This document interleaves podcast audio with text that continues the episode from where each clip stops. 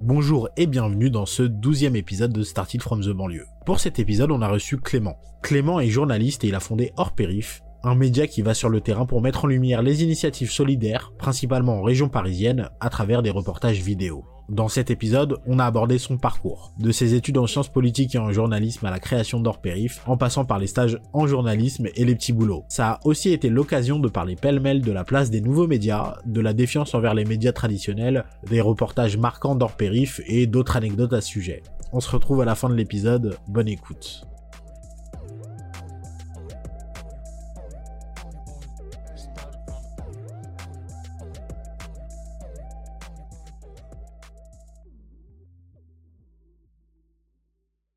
Bah salut Clément, Salut, comment tu vas? Ça va bien, merci. Merci, ouais, tout va bien. on est là. Tout va bien. On est là. Tout va vraiment bien. Ouais. Euh, bah écoute, un plaisir de t'avoir. Je t'avais déjà contacté il y a très longtemps, enfin il y a très longtemps, en janvier il me semble. Ouais, c'est vrai. Décembre ou janvier, je sais plus. Je sais plus. Mais ouais. il y a assez longtemps et au final ça se fait, euh, ça se fait maintenant, donc très cool. Yes. Et en plus très cool parce que tu, tu fais quelque chose qui, qui m'intéressait beaucoup pour Started France de banlieue, c'est tout ce qui est média. Euh, parce que tu as hors périph du coup euh, comme un média qu'on peut dire indépendant Mm. qui fait des reportages tout- sur tout ce qui se passe en banlieue parisienne et même un peu ailleurs j'ai vu il y avait un peu de Marseille un peu de Bruxelles aussi. Bruxelles exactement donc francophonie même C'est vrai. ouais, francophonie, ouais, pour l'instant. tu le présenterais comment du coup euh, hors périph? Alors déjà, hors périph, comme son nom l'indique, euh, au-delà du périph, donc c'est un média qui s'intéresse à tout ce qui est à la périphérie. Donc il y a cette notion de banlieue parisienne, bien sûr, parce qu'on est en Ile-de-France, mais c'est ça va un peu plus loin. C'est plus philosophique que géographique, tu vois. Euh, on va là où euh, là où les autres ne vont pas, tu vois, à la périphérie des choses. Et en gros, c'est un média euh, indépendant, comme tu as dit, un média vidéo qui s'intéresse aux initiatives solidaires en région parisienne, notamment. Et puis on fait des hors-séries on va à Bruxelles, on va à Marseille, peut-être un jour à l'étranger plus loin, quoi. Et, et on va à la rencontre des acteurs du monde associatif, des acteurs et des actrices du monde associatif, pour leur, euh, pour montrer ce qu'ils font. En fait, on va, on va faire des reportages sur le terrain pour montrer euh, l'action de ces gens qui s'engagent, donc euh, des, des associations, des initiatives citoyennes, des gens qui se bougent en fait, tu vois, qui se bougent pour faire avancer les choses au niveau local. Et donc on, on, on- on va les rencontrer, on les filme, on essaie de leur donner de la force avec nos reportages pour valoriser ce qu'ils font, montrer au public ce qui se fait, tu vois, apporter un peu des nouvelles euh, pas positives, mais c'est pas le mot positif, mais plutôt porteuses d'espoir. Mm. Regardez, il y a des gens qui font des choses. On est dans un monde qui est compliqué. Il y a plein de raisons de, de déprimer. Franchement, il y en a beaucoup. Moi, le premier, tu vois. Quand je regarde euh, le monde, quand je regarde, juste. ouais, quand je regarde ce qui, tout ce qui se passe, c'est quand même chaud. Faut pas se détacher de, de tout ça, mais on, on peut quand même euh, ouvrir les yeux sur aussi ce qui se passe au niveau local, les, les initiatives citoyennes, les gens qui se bougent euh, pour aider euh, des personnes âgées, pour aider des jeunes déscolarisés, pour aider des, des réfugiés, des, des sans-papiers, des, tous les, tout. toutes les populations fragilisées. Il y a de la solidarité, tu vois, il y en a beaucoup, Mm. et euh, c'est hors périph. très belle présentation j'aurais pas mieux fait Voilà. mais après c'est ton projet Ouais, ouais, bah ouais. mais euh, il y a un truc qui Puis ça fait longtemps que je le pitch aussi. en vrai, Combien de je temps commence à, bah ça fait la première fois que tu l'as pitché Bah, tu vois, quand je l'ai lancé, quand je me suis dit, c'est parti, il faut que, faut que je me lance en mode sérieux, ouais. la première démarche que j'ai fait, je me suis dit, j'ai une idée en tête, il faut que je la mette sur papier. Mm. Il faut que je la formalise, tu vois. en Et très peu de phrases je- J'ai fait un, j'ai ouvert un document Word euh, et puis je me suis dit, vas-y, hors périph, c'est quoi? D'ailleurs, j'avais même pas le nom encore. Mon projet, c'est quoi? C'est, euh, c'est ça. Voilà pourquoi je le fais. Voilà qui je suis. Et voilà quel est le- et voilà l'objectif. Et ce petit texte, ça a été le point de départ en fait. Euh, je l'ai envoyé à plein de gens, tu vois. J'ai envoyé plein de mails à des journalistes, à des membres du monde associatif pour euh, tester mon idée en mode qu'est-ce que vous pensez de ça? J'ai envie de lancer ça. Est-ce que ça vous semble pertinent? Je vais le lancer sur les réseaux. Je vais faire des vidéos. À votre avis, quelle est la bonne stratégie? Et cette démarche m'a permis de me faire un premier petit réseau Mm. de, de, de gens, euh, des professeurs en journalisme, des pas mal de gens de en fait. faire connaître en fait Bah de ouais, avant de- même que de me faire connaître. C'était même pas me faire connaître, c'est plutôt avoir des conseils et puis euh, ouais avoir une Enfin, petite base effectivement. Une Quand je dis connaître, c'est plus enfin, des personnes qui, quand hors périph' sort, font, ah oui, mais je lui ai déjà parlé, tu vois, c'est plus C'est ça. ça, c'est ça. Et puis c'était aussi pour euh, euh, rectifier le tir, c'est-à-dire euh, démarrer bien, tu vois, démarrer intelligemment. Et donc j'ai envoyé ce petit texte à, à plein de gens. Peu m'ont répondu, Mm. mais ceux qui m'ont répondu, ça m'a aidé et je suis encore en contact avec eux. Et ça, c'était en août, c'était en été 2020. Ok, Donc, ça euh, fait déjà un bout de temps. ouais. Ça va faire deux ans en fait que, que le projet est Dans ma tête. tête. Donc été 2020, j'avais envie de le démarrer dès septembre mm. à la rentrée 2020. C'est court. Mais ouais, c'était un peu ambitieux euh, parce que voilà, je reste un procrastinateur aussi. Hein, on va pas se mentir. Tu n'as que 24 heures dans une journée comme tout le monde. C'est clair, c'est clair. Et il y en a où il faut dormir, il y en a où il faut profiter. Donc, euh, donc septembre, c'était pas possible. Mm. J'ai pris un peu plus de temps. J'ai fait mes premières vidéos aussi. Je me suis formé, tu vois. Voilà, ça a pris un peu de temps quand même. Et puis, et puis à un moment donné, je me suis, j'ai retardé aussi ce, ce lancement. Oui. Euh, Pourquoi? Parce que bah, la crainte. Ouais, La, peur de. C'est vraiment cette peur de, de, de, annoncer sur, sur ton petit réseau, sur, sur mm. mon Facebook. Tu vois, moi, mes potes, ils sont. Ouais, et on est sur Facebook. Donc, euh, annoncer à ses potes, à sa famille, aux, connaissances que oui, je me lance. Aujourd'hui, c'est parti, je lance un projet, c'est quand même engageant, tu vois. Alors, c'est une peur qui est en nous. Les gens, en vrai, ils s'en foutent. Enfin, c'est une fausse. La même remarque. En vrai, c'est une fausse pression. Ah oui. Mais c'est une, fausse pression, mais c'est une vraie pression que, que tu ressens. Et donc, il euh, y, a ce moment, euh, ce petit cap à passer. Puis à un moment donné, voilà, là, je me suis dit, 2021 euh, arrive, janvier arrive. Là, c'est la bonne date. En plus, j'ai été pris dans un incubateur, donc c'était le bon moment. Les déterminés Les déterminés. Et je me suis dit, bon, les déter m'ont accepté, c'est un truc de fou. Mm. Je vais être accompagné pendant six mois, c'est le moment de me lancer. Et donc, j'ai commencé les déter et j'ai lancé la première vidéo hors périph le 8 janvier 2021. Et voilà. Et c'est parti. Et euh, tu parlais justement des. Tu as envoyé des mails pour avoir des conseils, des retours, etc. Tu as eu quoi comme conseils, retours qui t'ont servi? Alors, euh, beaucoup, j'ai beaucoup de choses, mais il y en a un en particulier et c'est monsieur Cyril Franck. Je sais pas si ça dit quelque chose. Euh, c'est un spécialiste des médias, du, modèle économique des médias. C'est un monsieur qui travaille à l'ESJ Pro. Il forme aussi les jeunes. École de journalisme. ouais, école de journalisme. Il est vraiment connecté. Il est à la page. il a une newsletter aussi très intéressante sur les médias. Cyril Franck, je le remercie et qui m'a dit euh, si tu veux faire un média, il faut que ton média soit utile. L'utilité pour le lecteur, c'est un concept un peu que moi j'avais pas, c'est-à-dire il faut que tu, tu, leur rendes service quelque part, il faut que tu, tu les aides. C'est pas juste tu informes ou tu, tu écris mm. des articles, c'est tu apportes quelque une chose, valeur ajoutée, une valeur ajoutée dans leur quotidien, mm. tu, leur, tu, tu, leur fournis un service en fait. Et c'est à partir du moment où tu te rends utile aux gens, mm. bah, que les gens vont s'abonner et, vont, et vont rester. Après, euh, j'ai pas encore trouvé exactement l'utilité. Bon, c'est abstrait aussi. Euh. moi, je fais des reportages, les gens les, les gens les apprécient. Euh, parfois, il y a des vraies connexions qui se font, donc là, c'est vraiment concret. L'utilité, elle est encore un peu abstraite, mais j'essaye de d'apporter quelque chose, une plus-value vraiment aux, gens qui suivent. quoi. Bah, L'utilité, moi, je l'ai vu, enfin, tu en parlais tout à l'heure. Tu, tu, tu, disais justement que tu faisais des reportages qui, avec beaucoup d'espoir, mais aussi tu. Mm. Enfin, ce que je trouve bien avec Orpérif, c'est que tu montre la problématique et la solution. Tu vois, En montrant la solution, tu montres la problématique aussi. Alors attention, c'est pas la solution que je montre. C'est plutôt l'initiative. ouais, parce que solution, ça c'est un grand mot parce que par exemple, si on prend l'exemple par exemple des, réfugiés, des, demandeurs d'asile, j'ai pas la solution pour la, question migratoire. Personne d'ailleurs. Oui. Mais des assos qui essaient de faire. Il y a des, assos qui se bougent et qui, je dirais plutôt, qui essaient de colmater des brèches mm.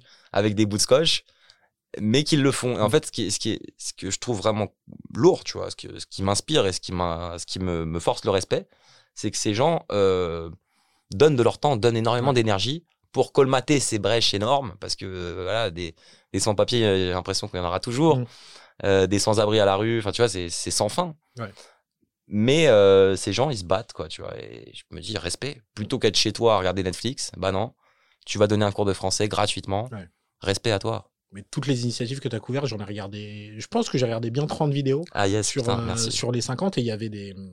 On, en parlait au téléphone, mais il y a des, des sujets qui sont très durs. Tu m'avais parlé de Bruxelles, euh, hmm. l'association qui vient, c'était en thérapie psychologique et aussi euh, corporelle. corporelle. Ouais. Euh, mais j'ai vu aussi euh, bah, les, les, enfants victimes de maltraitance. Il y mmh. avait, enfin, il y a, y a, des sujets qui sont durs, vraiment durs. ouais, c'est clair. Et comment toi, enfin, journalistiquement, tu les abordes? Comment, quand tu arrives sur le terrain, c'est quoi ta posture? Est-ce qu'elle est différente des autres? Ou est-ce que c'est différent d'une canne que tu, d'une canne des quartiers, mmh. ou au contraire, tu as la même posture dans les deux?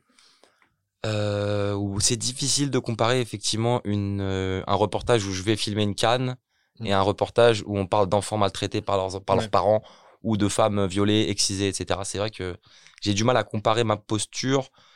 Ma posture, d'une manière générale, quand je vais en reportage, c'est une posture déjà de transparence. Bonjour, je me présente, mm. j'explique ce que je fais, j'explique où vont, où vont terminer les vidéos, ce pourquoi je le fais.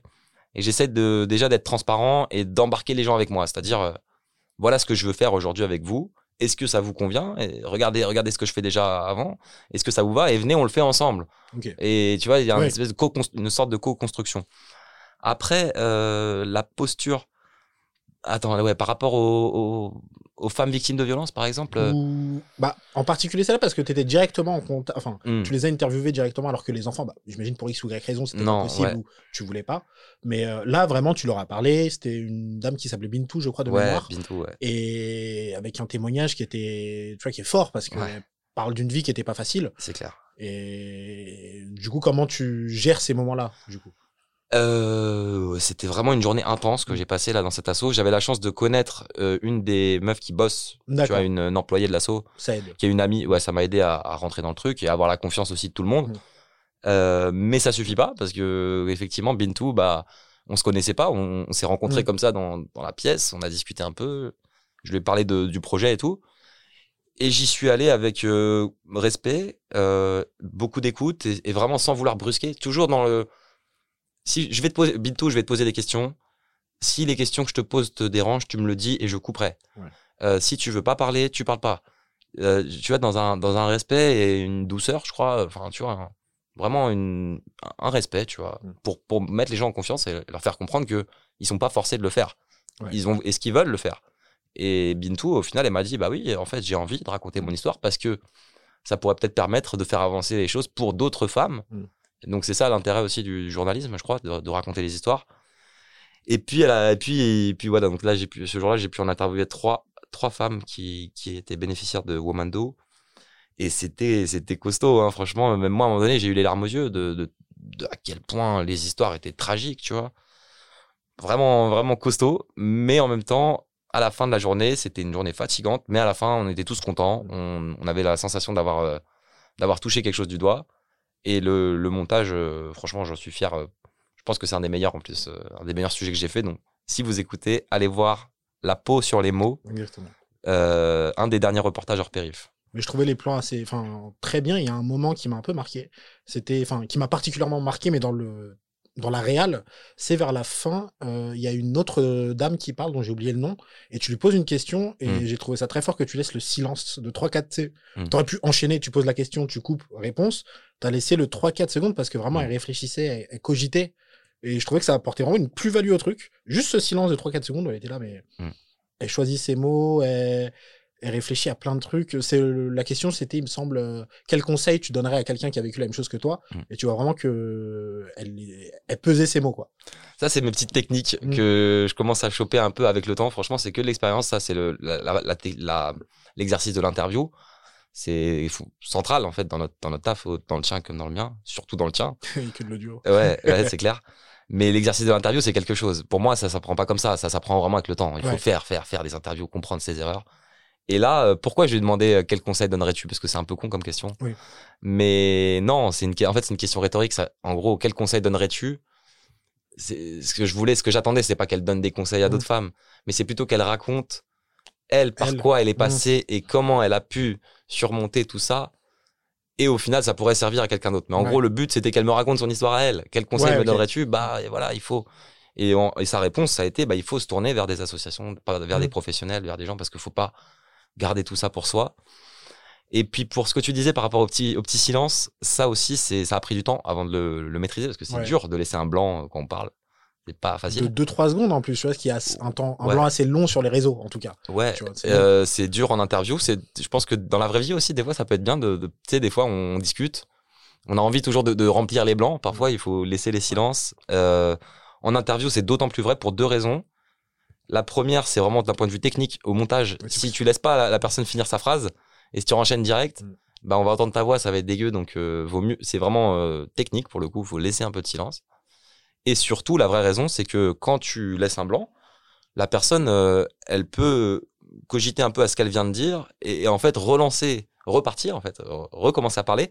Et c'est en général à ce moment-là qu'elle va vraiment synthétiser et aller à l'essentiel. Tu vois. Après ce petit blanc, elle va reparler.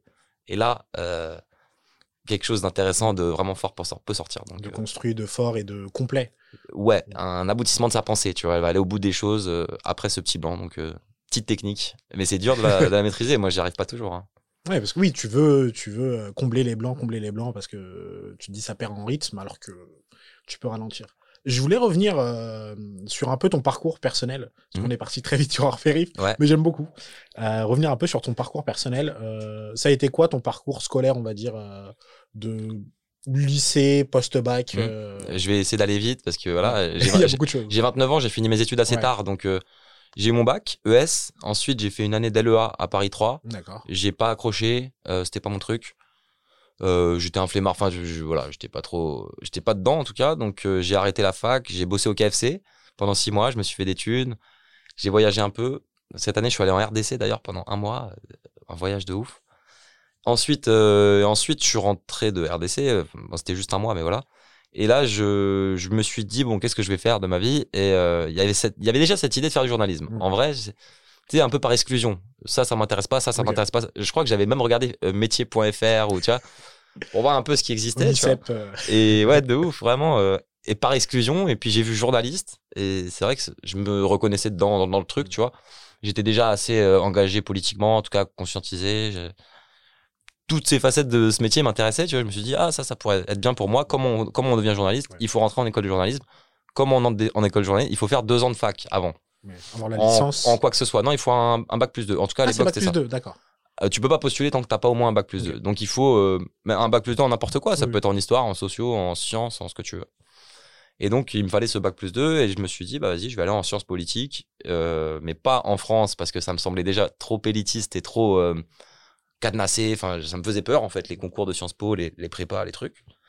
Et je me suis dit c'est pas pour moi. Je crois que j'avais déjà cette cette envie de, de, de- Prendre un autre chemin. euh, ou en tout cas prendre un autre chemin que enfin j'ai l'impression que c'était élitiste que c'était euh, Sciences Po, euh, Sciences Po quoi. Oui, la stature France, de. Sciences Ouais, Po. tu de- vois. Ah, fait Et je voulais pas, je voulais pas euh, aller là-dedans. Vraiment, c'était un espèce d'instinct. Et donc, je suis allé en Belgique parce que j'ai la famille en Belgique. Mhm. Et donc, j'ai fait une licence à la fac, comme tout le monde, en sciences politiques. Donc, au bout des deux ans, en fait, j'ai pas postulé en J'ai continué, j'ai fini ma licence. J'ai vécu ma vie d'étudiant euh, tranquille, voilà. Et puis là, j'ai, j'avais le choix de faire un master ou pas. J'ai décidé de pas faire de master parce que parce que je voulais sortir un peu de, de, de l'institution universitaire. Trois ans, c'était beaucoup. J'avais l'impression d'être devenu un peu un rat de, de bibliothèque et tout. Je trouvais que c'était, on était un peu déconnecté du monde. Et je me suis dit, j'ai pas envie de faire un master pour faire un master parce que tu sais, c'est là, tout le monde Oui, fait un master. J'ai envie, de, euh, j'ai envie de faire un master si le master me m'intéresse et a du sens. Et là, il y a rien qui m'intéressait, donc je suis parti faire du bénévolat dans des assos. J'ai travaillé, il fallait bien payer le loyer, donc euh, j'ai travaillé, j'ai vendu des chocolats euh, à Bruxelles et tout. J'ai fait plein de, plein de jobs dans des bars, dans des restos et tout. J'ai voyagé aussi. Et en fait, euh, on pourrait dire que j'ai perdu du temps parce que Mhm. pendant deux ans, j'ai fait plein d'expériences. Et après, j'ai décidé de, de quand même faire un master en journalisme à Bruxelles. Mais après, donc ça m'a fait finir mes études tard, tu vois. Au final, euh, en plus, j'avais déjà redoublé. Enfin bref, au final, j'ai fini mes études vers 26 ans, 26, 27. Donc c'est tard quand même. Ouais. Par rapport aux autres, les gens, ils finissent à 23 d'habitude, tu vois. Et donc, euh, mais en fait, non, c'était pas du temps perdu. Franchement, aujourd'hui, je me dis, les années où j'ai voyagé, je me suis engagé dans des assos, j'ai travaillé, j'ai appris plein de choses. Et aujourd'hui, euh, toutes ces expériences sont vraiment utiles, Mm. tu vois. Et j'ai fait ce master en journalisme. Et voilà, pendant deux ans. Donc, euh, ça se passait comment le master en journalisme? Enfin, t'étudies quoi, pardon, en gros? Alors euh, la première année, c'est un peu plus, c'est assez général. On t'apprend un peu tout, on balaye un peu tout- toute cette profession. Donc ça va de la presse écrite, bien sûr. On t'apprend euh, qu'est-ce que qu'est-ce qu'une dépêche, qu'est-ce qu'un article, qu'est-ce qu'une enquête, un reportage, un portrait? On t'apprend les genres journalistiques. On t'apprend un peu à écrire, on t'entraîne à écrire pour bien structurer ton ta pensée, tes articles et tout. Tu vois les 5 W, les Mhm. trucs comme ça. Voilà, écrire un article quoi, c'est quand même la base. Euh, on t'apprend la radio un peu, euh, dire un JT, tu vois, euh, Ouais. faire un sujet radio, faire un montage et tout. Donc j'ai un peu touché ça. Je kiffe d'ailleurs. Avec le bon ton, le bon. Ouais, voilà, trouver un peu sa voix. Ouais. Après, euh, quand t'es étudiant, tu la trouves pas direct, mais une initiation. En fait, la première année, c'est on te montre un peu tout ce qui existe. Donc la radio, la télé, on te met dans les mains une caméra, on te montre un peu comment faire un sujet, voilà. Et puis le web, les nouvelles écritures web, on te montre un peu comment ça se passe. Voilà, c'était non, c'était bien. En vrai, ça m'a donné des bases que, qui sont quand même utiles. On va pas se mentir, quelques notions, euh, quelques notions. Et puis la deuxième année, tu te spécialises un peu plus. Et moi, j'avais choisi euh, justement la la vidéo et l'écriture. Et donc j'ai fait deux stages, des, des stages très courts, un mois, un mois. J'ai fait un stage dans une télé locale euh, BX, BX1, c'est la télé locale bruxelloise, pendant un mois. Donc tu vois, c'est très court, mais j'ai pu faire deux trois reportages pour le Ouais. JT de BX1 et en vrai ça m'a apporté des choses pour la suite. Et j'ai fait un stage chez Belga. Belga c'est l'équivalent de l'AFP euh, belge. Donc c'est des dépêches. Et ça aussi, mine de rien, donc c'était un mois, c'est très court, mais ça aussi, ça m'a appris à euh, synthétiser une info de manière très courte. Mais du coup, tu faisais les dépêches. Enfin, tu... Je faisais des dépêches, ouais. Je, à partir des dépêches AFP ou Euh, non, non, non. Je, euh, alors, en fait, bon, le, le travail d'agencier, il a changé. Avant, c'était aller sur le terrain et puis c'est toi qui, c'était Ouais. l'info brute. Aujourd'hui, il y a encore des, des gens qui font ça, mais il y a aussi beaucoup de communiqués de presse. Je sais pas, moi, Google va lancer sa nouvelle appli euh, sur Android, machin. Communiqué Et, donc, voilà. Google envoie ça à Belga ou à l'AFP. Et l'AFP en fait une dépêche. D'accord. Euh, bon, là, là, on parle de- d'économie, mais euh, c'est un peu beaucoup ça, tu vois, aussi. Le nouvel événement, les JO, les machins, enfin, les infos euh, qui viennent des chargés de com qui, en fait, t'écrivent déjà ton paragraphe. Et, et les agences de presse, euh, re- ouais, re- et encore, des fois, c'est limite du copier-coller, tu Oui, j'ai vu des choses comme ça sur vois. Ouais, les dépêches AFP où ouais. on relit même pas. Alors, euh, alors, non, c'est, ça va plus loin ça parce que bon après ça dépend de, de quoi on parle. Quand c'est de la Oui, oui. politique, quand c'est en politique, et encore le parti socialiste, si le parti socialiste fait une annonce euh, machin, bah la- ils vont l'envoyer à l'AFP. Mm. L'AFP va reprendre. Ils vont l'envoyer. la- L'AFP Mm. va l'envoyer à tous les journaux et tous les journaux vont aussi copier-coller. Au final, c'est une, une chaîne de copier-coller parce qu'il faut aller vite. Et c'est faut avoir l'info qui sort dans l'heure, enfin dans l'heure, dans la minute ouais, même. c'est ça, c'est ça. Faut être le premier. Et, euh, mais bon, je, je dis pas que c'est que ça. Il y a Mm. aussi, euh, pour le coup, il y a aussi vraiment de la recherche, de l'enquête où tu vas chercher l'info, tu passes des coups de fil. Alors, et, et j'ai appris. Voilà, j'ai fait ça pendant un mois et ça m'a quand même appris à écrire euh, synthétique et aller droit au, au but. Et en vrai, c'est important quand, quand tu fais du journalisme d'aller droit à, droit, droit à l'info, quoi. Et après ça, du coup, tu as ton diplôme. Euh, j'ai mon diplôme et là, je, je, je voulais rentrer en France. Ouais. Euh, pour des raisons perso et aussi pour des raisons, euh, bah voilà, parce que j'ai grandi en France, je me sens français, j'avais envie de faire du journalisme en France, tu vois. Je me sentais plus concerné par l'actualité française que belge. Donc, et puis aussi les rêves de Mediapart, de, Dans... ouais, de, Gros truc d'enquête. ouais, voilà, de ces grands médias qui bah, qui m'inspiraient beaucoup, tu vois, et qui m'inspirent encore. Et donc, euh, voilà, je voulais aller en France, à Paris, faire du journalisme, d'enquête, d'investigation et tout. T'étais pas intéressé par autre chose, tu voulais vraiment faire un C'était truc. ça, euh, non, ouais, idéalement. Fasciné par Denis Robert, par Fabri- Fabrice Arfi, par euh, les grands, tu vois, les, Mm. euh, les enquêtes de Élise Doucet, tu vois, le- l'investigation, en fait, le, le journalisme incisif, combatif, qui va emmerder les, Ouais. les, les puissants, en fait. C'était ça la démarche, tu vois. Aller traquer les fraudes fiscales. euh, C'est, j'ai, fait mon mémoire sur la, la lutte contre la fraude fiscale, tu vois. Parce que je me suis dit, si on veut changer, enfin, si on veut changer les choses radicalement dans notre société, bah, l'un des premiers ça, leviers, ouais. c'est l'argent. Et l'argent, il est où? Bah, il est vraiment aux îles, aux îles Caïmans, il est dans la City à Londres, il est en Irlande, au Luxembourg, etc., etc.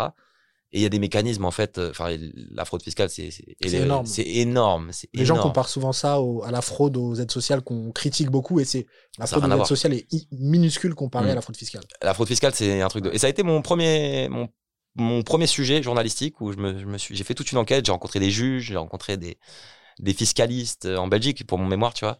Et j'ai fait une, une enquête. D'ailleurs, je crois qu'elle est encore en ligne. La lutte contre la fraude fiscale avec une dessinatrice de BD. Et donc, on a fait un- une BD euh, enquête qui, est, Ok. qui est en ligne et qui est, qui est- voilà, c'était mon premier taf. Bref. Euh, cette envie de faire de l'investigation, mais quand je suis arrivé à Paris, je me suis retrouvé un peu euh, seul déjà. J'avais pas fait de stage, pas, pas de réseau, rien. Pas dans, il y avait pas les gens de ton école qui éventuellement étaient dans Voilà. ou très peu. J'avais aucun réseau, je connaissais Ouais. personne. euh, et puis, euh, et puis voilà. Puis Mediapart, euh, il, il t'embauche pas comme ça. Tu peux pas arriver. Bonjour, j'ai fait mes études en Belgique. je rêve de faire de l'investigation. Apprenez-moi. Ça marche pas comme ça. En tout cas, en tout cas, je crois. J'ai même pas, j'ai même pas. Si j'ai essayé. J'ai parlé avec un mec de Mediapart. Il m'a dit c'est compliqué. On va pas t'embaucher, Il mec. y a beaucoup de gens qui veulent y aller. En Bah plus, ouais, euh, c'est clair, c'est clair, c'est les meilleurs, tu vois. Ouais. Et donc, euh, je me suis très vite euh, rendu compte que ça allait être compliqué, tu vois. Surtout si tu veux travailler sur des sujets un peu engagés, un peu. voilà, la, la presse indépendante que moi je trouve de qualité, bah, c'est la presse aussi qui a pas beaucoup, pas beaucoup d'argent Mhm. pour embaucher. qui donc c'est compliqué. indépendante, donc Bah ouais. pas de financement privé, pas de. Et puis quelque part, je me dis, ça coule de. C'est logique en même temps. Si tu veux faire un journalisme un peu à contre-courant, Mhm. euh, personne va ramer dans ton sens. T'es à contre-courant, faut assumer que t'es à contre-courant et, et tous les courants sont contraires, tu vois. Mm. Et si tu veux vraiment te battre contre une société que tu refuses, eh ben tu vas te battre, mon gars. Ça va être dur, tu vois. La société, elle, elle résiste en face, tu vois. Et t'arrives à Street Press qui a que du, c'est que du nom Street Press aujourd'hui, il me Euh, semble. Street Press, c'est du don. Non, c'est pas que du don. C'est du Ils don font aussi de la, Ah oui. ils font de la production audiovisuelle Oui. aussi euh, sur le côté, je crois. Je Comme t'es amené à faire aussi d'ailleurs. Ouais, de ouais, ouais, à fond. des missions pour d'autres. Ah Ouais, euh, clairement. Ça, c'est les- les nouveaux modèles économiques. Je sais même pas si Mm. c'est- non, c'est même pas nouveau en vrai. Mais si tu, tu veux qu'on- que je parle maintenant de, de ça? Bah ouais, tu peux nous parler toi de. En gros, exemple, pour- pour terminer vite fait mon parcours, en, en Ouais. gros, voilà, je me suis rendu compte que c'était vraiment compliqué. J'étais seul, euh, personne isolée, euh, en galère, tu vois, RSA et tout. euh, je me disais merde, comment je vais, comment je vais faire? Et puis j'avais quand même un blog où j'écrivais des articles pour continuer à écrire. Et puis à un moment donné, j'ai changé de stratégie. J'ai dit non, c'est pas possible. J'arrête, j'arrête l'écriture, j'arrête tout ça. Je vais faire de la vidéo. Ça a l'air de marcher. Et puis, euh, puis je vais faire un truc sur, euh, et puis je vais faire hors périph quoi. Ça, ça m'est venu un peu un jour comme ça. Je te jure, ça a été un peu un déclic. Et puis quand l'idée m'a semblé, j'ai eu l'idée en tête quoi. En rencontrant deux trois personnes, en me posant deux trois questions, je me suis dit ah mais je pourrais peut-être faire un truc comme ça. Ça se fait pas et tout. Il y a, il y a un, il y a une, Une place, un vide. il y a une place, ouais, parce qu'il y a 9 millions de personnes qui habitent en banlieue parisienne, Ouais. tu vois.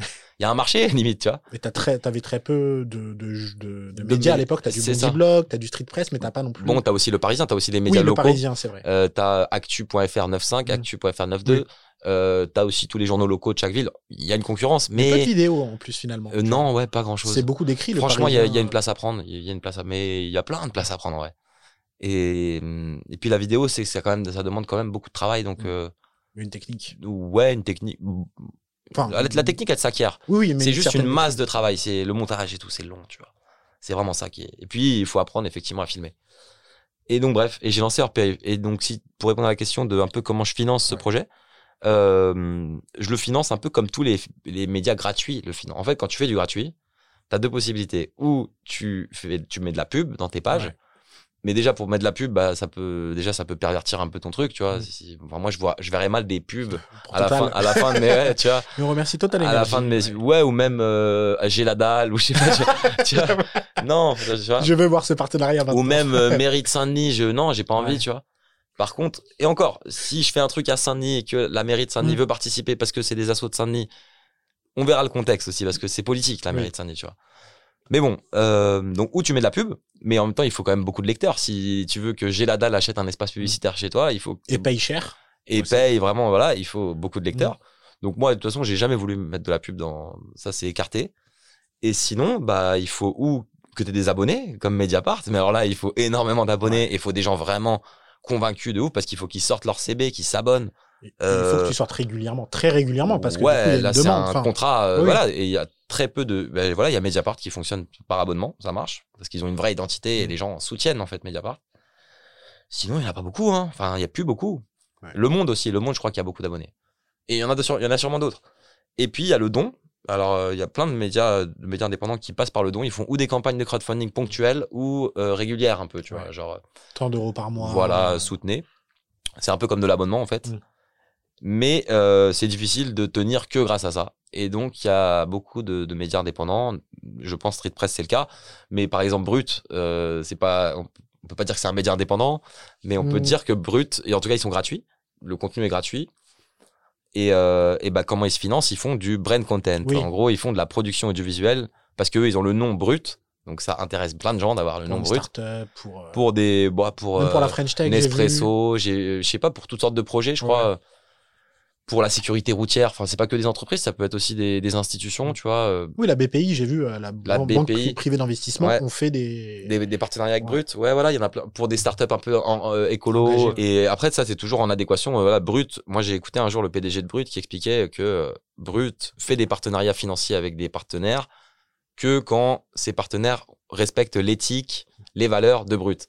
Après, il y a eu quelques scandales, je crois, par rapport à Nespresso. Il y a eu quelques. Quelques fois où ça a merdé, je crois. Mais bon, en tout cas, c'est comme ça qu'ils font leur thune. Et le brand content, quoi. Et Combini, c'est pareil. Ouais. Et, euh, et en fait, ces médias deviennent des agences de pub, en fait, Ah, plus qu'autre chose, hein, on va oui. pas se mentir. Bah, surtout un combini, enfin vraiment. où- Ouais. Brut, j'en vois de temps en temps, mais tu vois, c'est c'est pas. Enfin, je pense qu'il y en a quand même pas mal et je tombe pas tous dessus. Mm. Mais euh, je vois moins le côté pub tout le temps. Enfin, je... quand on Ouais. me dit brut, je pense pas à la pub directement. Non, moi non plus. Quand je vois combini, tu vois, je...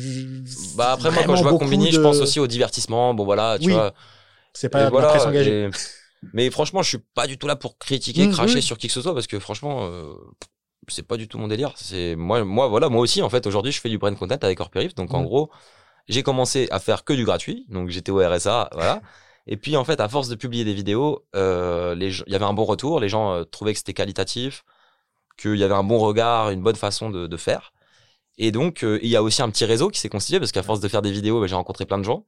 Ces gens se sont abonnés à mes vidéos et du coup, ça a fait un réseau qui trouvait que c'était quali. Et puis, j'ai commencé à recevoir des coups de fil. Salut Clément, on a besoin d'une vidéo pour notre site, on a besoin d'une vidéo pour notre truc. Est-ce que tu peux nous la faire? C'est quoi ton prix? Et donc, en fait, euh, grâce à, à- c'est vrai, grâce à la notoriété de hors périph et à- au réseau que je me suis fait avec, eh ben, il y a des gens qui sont venus me voir et qui m'ont demandé euh, de faire des vidéos, quoi. Et donc, euh, c'est ce que je fais aujourd'hui. En fait, je jongle entre les vidéos rémunératrices Mm. et les vidéos, les reportages pour hors périph. Voilà, voilà en fait ce que je fais. Et donc, je jongle, je jongle entre les deux. C'est pas toujours facile. Ouais. Des, des fois, il y en a un qui prend plus de place que l'autre. Et j'essaye avec le temps de euh, de choisir avec qui je travaille. Enfin, je- j'essaie de choisir avec qui je travaille. Je, je je vais pas faire de la pub pour un concessionnaire automobile, tu vois. Ouais. Je vais faire des vidéos pour des assos qui ont un peu de moyens, qui veulent euh, faire une campagne pour des fondations d'entreprises. On- Disons que je suis toujours dans le même secteur, tu vois, qui est euh, le social, Ouais. le l'humain. Bah, Il y avait la vidéo notamment sur les soins palliatifs, il me semble. Mhm. Je crois qu'elle était avec, en Ouais. partenariat avec. euh, AG2R La Mondiale. AG2R La Exactement. Alors AG2R La Mondiale, qui est un fonds de pension, euh, fonds de retraite, qui euh, ont une action en fait vers des assos. En fait, ils soutiennent des assos Mm. qui sont un peu dans leur secteur. Donc en l'occurrence les soins palliatifs. Il y avait aussi un, un sujet sur le cancer et un sujet sur, j'ai oublié le troisième, sur euh, la- une lettre un sourire. C'est euh, une initiative. En, en gros, c'est des, des jeunes qui ont créé cet assaut. En gros, ils allaient demander aux gens d'écrire des lettres à destination des résidents des EHPAD pendant le Covid pour leur dire euh, on vous connaît pas, ouais. mais on, on pense à vous, on vous a une lettre, un sourire. Mm. Et donc toi, euh, demain, tu peux écrire une lettre euh, anonyme quoi À quelqu'un, pas de. à quelqu'un en EHPAD que tu connais pas, qui la recevra et qui va peut-être être touché. Et en fait, leur, leur initiative, elle a cartonné. Il y a eu des millions de courriers Ah ouais qui ont été envoyés dans les EHPAD. Ça a été un truc de Ah, fou. c'est ouf. AG2R a soutenu ça. Et AG2R, euh, ils ont fait un concours des meilleures initiatives sociales et solidaires en Ile-de-France. Ouais. Donc il y a plein d'assauts qui ont postulé. Et les quatre euh, gagnantes de ce concours, elles gagnaient une dotation financière, un accompagnement et une vidéo Ouais, De toi. de moi. voilà, tu vois. Donc moi j'ai été payé pour faire une Ouais. vidéo sur les assos soutenus par AG2R. Et voilà, et, et j'en ai profité pour la, la, la- la poster sur hors périph. Et voilà. Mais c'est cool quand ça se passe comme ça et que ça rejoint les deux. Enfin, à la fois, il y a le côté Voilà. financier et le côté où tu fais un reportage pour hors périph en même temps. C'est ça, c'est ça, c'est ça. Euh, parce que euh, Instagram, ça paye pas, tu vois. Ouais. Euh, là, je fais des vidéos sur Instagram, c'est pas ça qui va me faire payer- qui va me faire manger. Mais je t'avoue que ça pose en fait tout le temps des questions. Enfin, tout le temps, non pas tout le temps. Quand, quand je fais quand je fais une vidéo sur une asso qui veut faire une campagne de crowdfunding, là, ça me pose aucune question. Quand je travaille avec AG2R, quand je travaille avec la Fondation Société Générale, bon bah là, il y a un peu le gauchiste en moi qui revient et, et qui se dit ah bah ouais, bon, tu vas filmer des assos, mais en même temps, tu fais de la com pour la banque. Et donc, Ouais. euh, ça pose des questions, franchement. Euh, là, après, c'est moi et mon, moi et mon éthique, moi et ma morale. Et pour l'instant, ça va, tu vois. Je, je me suis pas, je me, je me crache pas dessus. Ouais. Mais ça pose des questions. Et l'idée, pour moi, mon objectif là, c'est de, de m'améliorer, d'aller plus loin, de construire un truc plus gros pour pouvoir choisir avec qui je travaille, tu vois. Quand tu dis un truc plus gros, c'est la structure du coup hors périph. euh, Ouais, c'est le savoir-faire aussi, c'est faire des vidéos de meilleure qualité. euh, voilà, tu vois. Euh, et encore, qu- quand je dis pouvoir choisir, au final, même aujourd'hui, je choisis. Au final, on a toujours le choix de.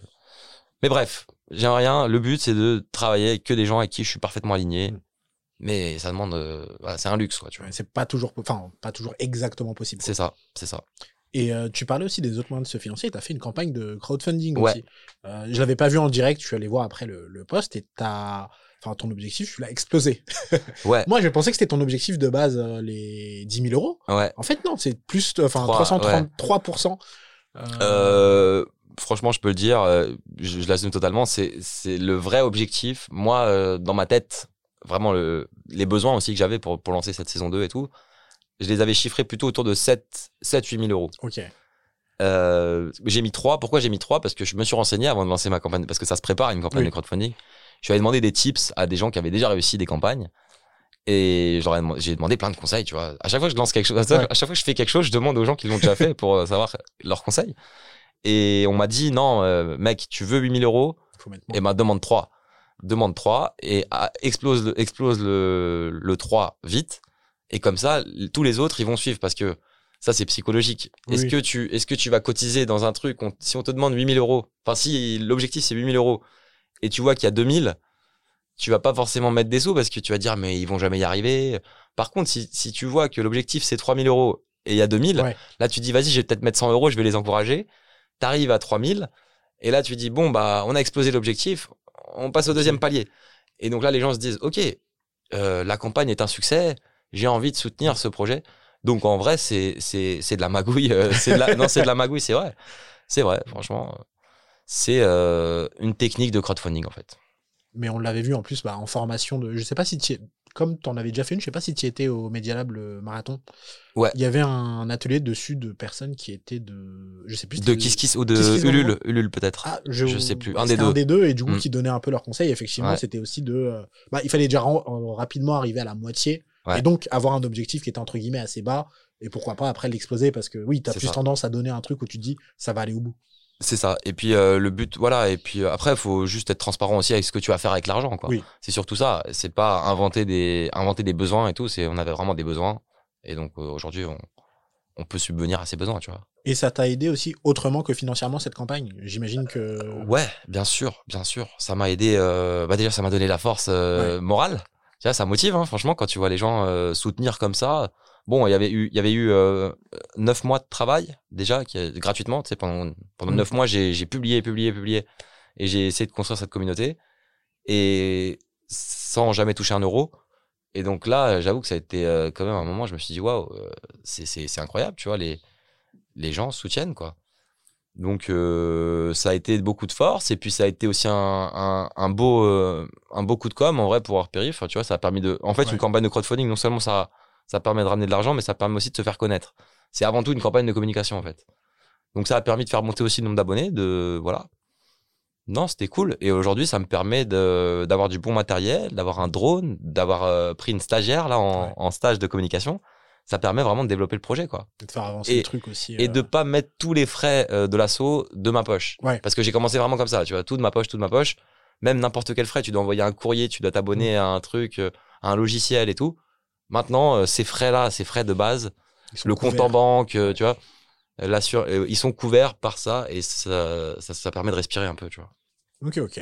Ouais. Je voulais partir un peu plus euh, de nouveau sur le terrain. Ouais. Et je voulais te demander simplement, c'est euh, comment ça se passe un reportage de vraiment le moment où tu cherches le sujet Ouais. à la publication, en gros, enfin un reportage type. On va dire. Euh, ouais, euh, tu veux qu'on parle de un, euh, d'un reportage en particulier ou pas spécialement Euh, ou même comment tu fonctionnes en fait. Ouais, comment je fonctionne. Du, du- la recherche du sujet à Mhm. vraiment la publication. Alors déjà la recherche de la recherche de sujets, j'ai commencé au tout début parce qu'il fallait bien que j'en trouve des petites pépites. j'ai commencé par le bouche à oreille, j'ai demandé à des potes déjà qui habitent en banlieue, est-ce que vous connaissez pas des belles assos? Et puis je suis allé sur tousbénévoles.com ou tousbénévoles.fr, c'est un site qui recense euh, toutes les assos en fait. Si tu veux faire du bénévolat dans ta ville, tu peux aller sur tousbénévoles.fr. Et en fait, c'est une base de données pour Arpérif qui est incroyable, tu vois. J'ai découvert plein d'assos comme Mhm. ça. J'ai tapé les départements, les villes, et puis je pioche, quoi. Vrai que. Et je me suis fait déjà une belle liste comme ça. Et donc, une fois que tu as trouvé euh, un, une asso que, qui a l'air intéressante, tu vas sur son site, tu regardes un peu son action, ça a l'air cool. Et là, tu vas dans le- la page contact et puis t'envoies un, un beau mail. Bonjour, je m'appelle Clément, fondateur de Hors Périph. Voilà ce que c'est Hors Périph en quelques mots. J'ai envie de, enfin, je, je suis sensible à votre action. Euh, j'ai envie de venir faire un reportage si ça vous intéresse. C'est des petites capsules vidéo, un peu à la brute. Euh, j'ai Tu com- ouais, j'ai commencé, j'ai commencé pour comme ça. avoir un référentiel entre Ouais, guillemets. pour de que les gens se, voilà, parce que tu sais, parfois les dirigeants d'associations, bon, quand ils sont jeunes, ils ont pas besoin que t'expliques ça. Mais quand ils ont la soixantaine, Ouais. ils connaissent Brut. Mais donc, euh, ils sont contents, tu leur dis à la Brut, ils, ils comprennent direct le, le format, quoi. Et à l'époque, t'avais pas encore trop de choses à montrer. J'avais pas début. grand chose à montrer. Donc, au début, Ouais. il y avait rien à montrer. Et je leur disais même, c'est le début, euh, vous faites partie des premières et tout. Ouais. Et, et les gens ont, ouais, il y a eu beaucoup, beaucoup de retours positifs. Et puis, donc, à partir de ce moment-là, euh, j'envoie mon petit mail. Maintenant, c'est plus facile parce que maintenant, j'ai plein de choses à montrer. J'ai un site, c'est tac. Euh, j'envoie mon mail et après il y a quand même un moment donc là après on s'appelle la personne Mm. elle, lit mon mail en général elle m'appelle et là elle me dit euh, j'ai bien reçu votre mail alors dites-moi en plus c'est quoi c'est quoi les bails? Et là faut faut expliquer un peu tes intentions faut expliquer que faut faut faut, faut que les gens te fassent confiance en fait parce que tout le monde n'a pas envie de d'avoir une caméra qui rentre dans son assaut donc euh, faut voilà faut convaincre en fait c'est notre taf de journaliste aussi euh, convaincre de te laisser rentrer et euh, bah voilà, et moi, moi j'essaie toujours d'être cool, j'essaie d'être transparent, je dis les choses telles qu'elles sont. Je, je dis pourquoi je le fais en fait. Ouais. Et les gens sont sensibles à ça en général. Et donc j'y vais, et on se donne rendez-vous, et puis là euh, j'arrive. Et puis il y, a- il y a toujours un petit moment d'adapta- d'adaptation aussi quand tu arrives sur le terrain, tu connais personne. Eux, c'est une asso, ils se connaissent tous. Donc tu arrives dans un en terre inconnue. Ouais. Et c'est là que bah voilà, là c'est le travail de euh, rencontre, euh, d'expliquer encore toujours Mm. ce que tu fais et pourquoi tu le fais et comment tu le fais. Et puis c'est parti. Et puis tu filmes, tu interviews les gens. Est-ce que je peux t'interviewer? Est-ce que je peux te poser tes questions là-dessus, là-dessus, là-dessus? T'essaies de les mettre à l'aise. Et puis euh, et puis voilà. hein. Et puis à la fin. euh, à la fin, à la fin de la journée, normalement, les gens ils, ils te connaissent. Ouais. Ils ont, ils sont tous abonnés à ton Insta, donc t'es content. Ah. Tu repars, ils disent vas-y, vas-y, on attend le montage. Toi, tu rentres, euh, le montage il se fait, et puis après, euh, et après, ce qui est bien, c'est que c'est un truc que je m'étais dit un peu au tout début, c'est que les premiers euh, fans d'une vidéo, Oui, bah oui. c'est les gens que j'ai filmés, c'est les membres de l'asso. Donc si l'asso elle a déjà euh, une communauté, si l'asso elle a plein de bénévoles, bah ces bénévoles ils vont kiffer, tu vois, ils vont, Ouais, Ils vont ils- partager, ils montrer vont ce qu'ils font eux. eh ouais, et donc Ouais. ça va faire effet boule de neige. Et c'est c'est ça euh, la force en fait, la chance de ce projet, c'est que euh, bah voilà, à chaque fois euh, tous les jeunes que j'ai rencontrés et tout, bah eux ils repartagent en masse. Et puis ils verront aussi les prochaines vidéos vu qu'ils sont abonnés. Mm. Et donc ça crée un, un petit effet boule de neige Ok, ok. Et, qui, est- encore petit, hein, un peu, mais qui existe quand même un peu. et, euh, enfin, en fait, finalement, sur le terrain, tu as beaucoup d'humains. Tu as beaucoup Mm. de prendre le contact, de mettre les gens à l'aise. Mm. euh, et c'est quoi tes petites techniques, en gros, pour. euh, Enfin, si t'en as de. De manipulation, de sombre De manipulation. manipulation mentale. euh, je veux gagner. euh, ah bah, franchement, je vais t'en donner deux, trois. Déjà, ça dépend du contexte. Déjà, c'est toujours un truc de caméléon. Mm. Mais il y a quelques tips. Par exemple, bon voilà, je fais des reportages, du coup, je vais, je vais en banlieue parisienne. Je vais parfois en quartier populaire, parfois en, en quartier plus résidentiel. Mais par exemple, quand je suis dans les quartiers populaires, euh, je leur dis direct que moi, je suis pas BFM. et ça marche, tu vois. Et, et ça les rassure, tu vois. Quand tu dis ça, tu dis, bah ouais, moi, euh, les gars, je fais pas, je suis pas venu pour faire du BFM. Euh, voilà. Et et en général, ils sont sensibles à ça. Et après, je leur montre ce que je fais, et effectivement. Et, parce qu'ils ont, ils, ont déjà vu des équipes de BFM venir Mm. et pas respecter, et faire n'importe quoi, faire et mauvais montage. mauvais euh, montage, arriver, arriver, filmer une demi-heure et repartir Mm. avec leur camionnette et leurs gros moyens, machin. Toi, t'arrives avec un petit matériel en plus Ouais, ou- moi j'arrive. bah, ouais, bah j'ai commencé vraiment avec mon smartphone. Ouais. Donc au début c'était vraiment euh, voilà. Et maintenant euh, j'ai un peu plus de matos. Enfin maintenant j'ai une caméra. Mais euh, voilà, donc déjà ça ça marche. Euh, comment je fais pour les mettre les gens à l'aise? Bah aussi quand je dis que je que moi-même je viens d'Hermont. Donc Hermont c'est une petite ville dans le 95. Que j'ai grandi à Hermont et que euh, bah moi-même en tant que jeune de banlieue parisienne, bah je me sentais un peu loin de cette de ce Paris intramuros. Que je le sentais cet éloignement que pour moi la banlieue c'est pas que ce que nous montre BFM ou M6 qu'il y a plein de choses qu'il y a des solidarités que j'ai envie de mettre en valeur ces quartiers ces initiatives bah en général les gens ils disent bah yes mec euh, vas-y cool Oui. euh, on, on- on- on y va quoi Mais en plus, tu parles. je- je donc tu vois voulais- c'est de la transparence en fait Mais je voulais te parler ça un peu de la défiance aux médias. Mm. Parce que je- quand tu dis je suis pas BFM, il Mm. faut arriver sur le terrain et montrer justement que toi tu veux faire un truc cool. Parce que aujourd'hui, j'ai l'impression que beaucoup de gens, quartier ou hors quartier, ont, ont peur des médias, ont une défiance envers les médias, ont- sont même contre les médias. Ouais. Et euh, j'imagine que tu l'as déjà vu sur le terrain déjà Mm. Ou pas du tout? Euh, non moi Non. on m'a jamais on m'a jamais euh, critiqué on m'a jamais on m'a jamais embrouillé pour rien en fait Pas embrouille, mais tu vois une petite défiance au début, justement Ouais. la distance de moi je filme, je suis un média entre guillemets, enfin un média indépendant, euh, mais les gens Pour eux, médias, c'est médias. Moi, personnellement, j'ai Ouais. jamais, enfin, en tant que journaliste, parce que moi, déjà, tu vois, euh, moi, je suis, euh, je suis le fondateur de Hors Périph, je suis Mm. plus limite un youtubeur ou un instagrammeur que un journaliste avec écrit presse. Moi, déjà, j'ai pas la carte de presse, je, Mm. je m'en fous. Euh, je je m'en fous, en fait, d'être assimilé à, tu vois, je- j'arrive pas en mode je suis journaliste, machin. c'est pas ça, tu vois, c'est je suis Clément, je fais un reportage, je viens filmer, les gars, force à vous, tu vois. Donc, c'est déjà une autre posture. Et euh, par contre, par rapport à la défiance des médias, mais, mais, mais moi-même, Oui, j'ai beaucoup de oui, oui. défiance pour les médias. Euh, franchement, je la comprends. Et si vu- je profite de ce micro pour dire que moi, je suis atterré quand je quand j'allume le service public et que j'entends des gens, des éditorialistes, même payés par le service public, qui disent euh, ah ces gens qui détestent les médias, ils n'ont pas honte. Ah ces gens qui crachent sur les journalistes, ces anti-médias, machin. Euh, mais remets-toi en question, mec. C'est pas c'est pas la faute des citoyens. C'est pas les citoyens qui sont cons parce qu'ils détestent les médias. C'est que les médias et vous aussi, le service public, vous faites vous faites votre boulot d'une certaine façon qui fait que plus personne croit en vous. Mm. Alors aller critiquer des gens parce que ils aiment pas les journalistes, c'est vraiment trop, c'est vraiment vraiment con. Genre euh, remettez-vous en question. Et donc moi, je franchement, moi j'ai une fran- franchement j'ai une défiance envers ces médias mainstream. Franchement, je te jure que J'allume la radio, gros, je suis remonté. hein. Vraiment, euh, ça, ça m'énerve. Ça m'énerve comment ils traitent l'actualité. Ça m'énerve comment ils présentent les choses. Euh, c'est pas représentatif de, de, de ce qu'on vit. Après, je crache pas la, euh, je crache pas sur euh, sur les gens individuellement, tu vois. Il y a des très bons journalistes dans tous les. En vrai, il y a des il y a des gens très sérieux au Figaro, il y a des gens Ouais. très- chez France Inter, chez France Info. Après, Respect. une ligne éditoriale. Franchement, respect. Mais la machine médiatique et puis les éditorialistes et les gens qui sont en haut, et puis c'est les patrons de presse aussi. À qui appartiennent tous ces médias, tu vois? Il y a un moment donné, c'est quoi? C'est les gens, ils sont pas bêtes, tu vois? Les gens, ils sont défiants envers les médias. Ils sont surtout défiants envers les milliardaires qui les possèdent aussi, tu vois? Donc euh, ouais, euh, franchement, euh, il y a de quoi être défiant envers les médias. Et et voilà. Et moi, j'essaie de voilà pris ça en compte, quoi. Enfin, une fois que j'ai fait ce constat, moi, j'avais pas envie de postuler dans des dans des trucs euh, qui Ouais. me plaisent pas.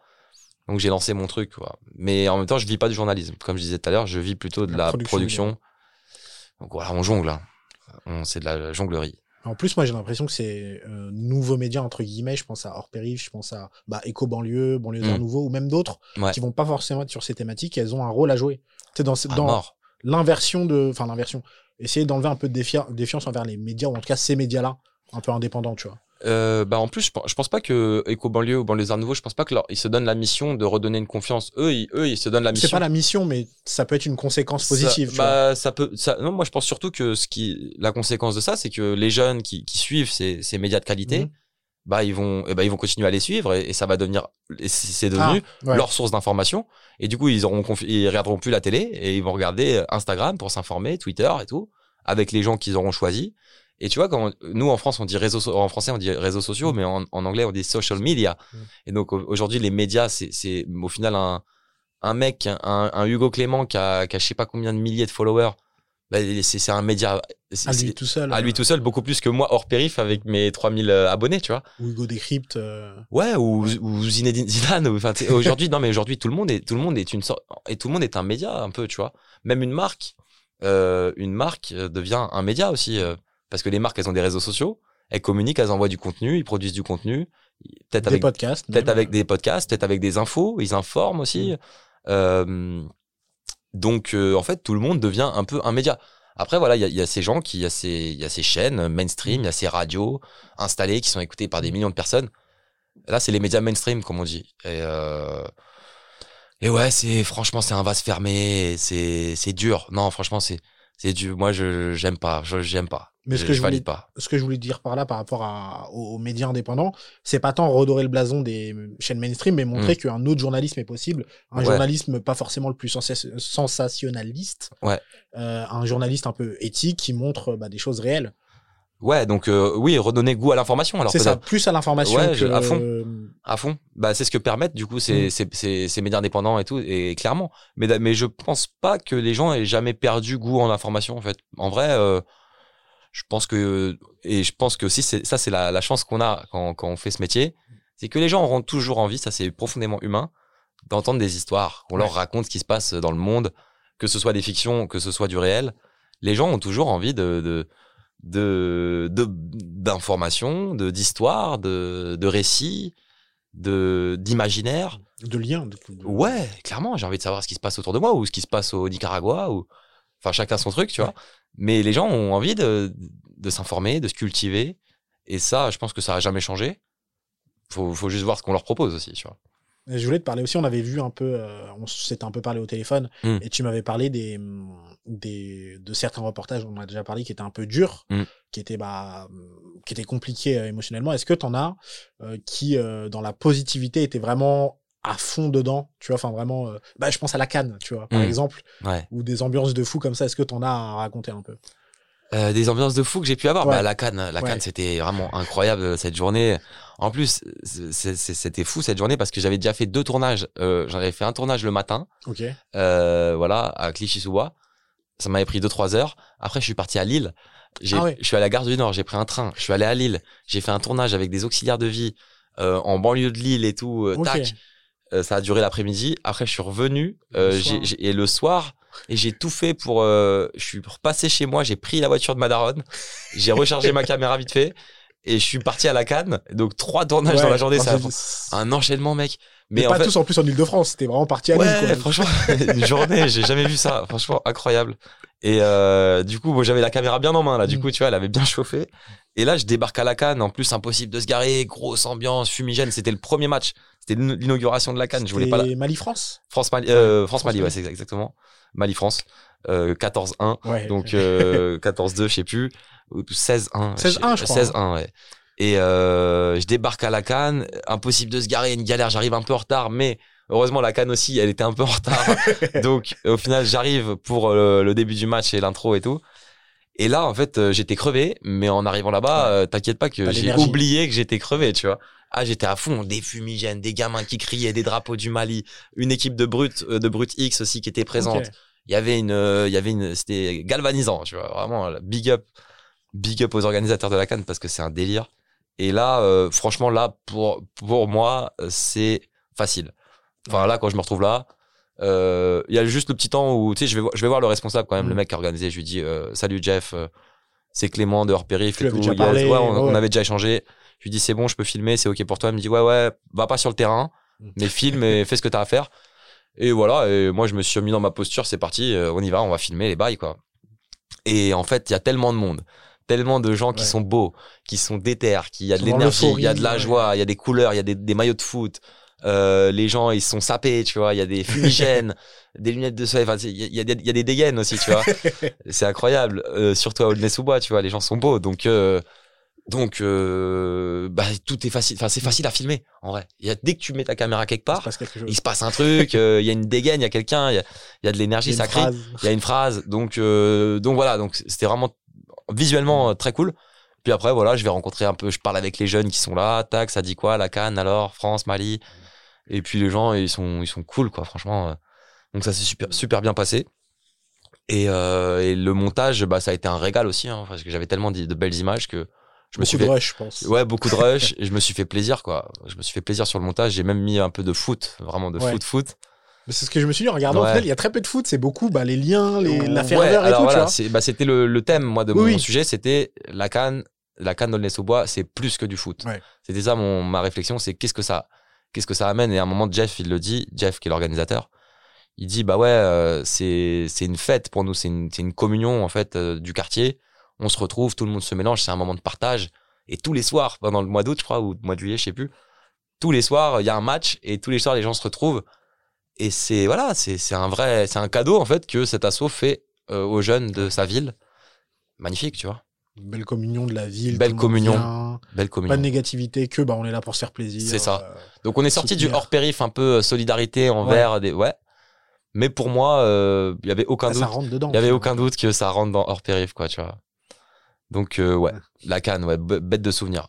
Euh, quand je suis allé faire des soins palliatifs, c'était pas la même ambiance. Ouais, bah oui, c'est pour ça. Je Ouais. me dis, mais Et à chaque fois, des ambiances. di- Et ouais, ouais, à chaque fois des. Et encore les, les soins palliatifs, j'ai appris des choses ce jour-là parce que je savais même pas très bien ce que c'était Mm. les soins palliatifs. Je sais pas si toi tu, tu vois un peu euh, bah, c'est les soins qui accompagnent un peu la personne avant de. en fin de parcours, en fin ouais, de vie. ouais, en fin de vie.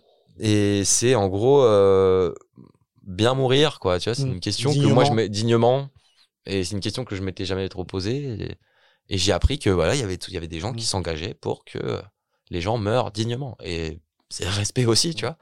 Donc c'est différent, c'est moins sexy, c'est moins moins haut en couleur que la canne. Mais mais c'est intéressant aussi. J'ai appris des choses.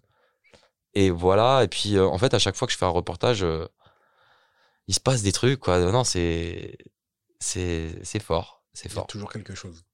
Il y a toujours quelque chose. Et puis et puis à chaque fois que moi je, à chaque fois que je suis sur le terrain, je me dis que j'ai de la chance de me retrouver dans ces trucs-là. Quand euh, quand je rencontre une prof de danse qui donne des cours à des femmes avec des femmes atteintes de cancer, quand je rencontre euh, une asso qui aide des mecs qui sortent de prison et, je- et je discute et je sympathise avec eux et tac, on- euh, c'est de la chance quoi.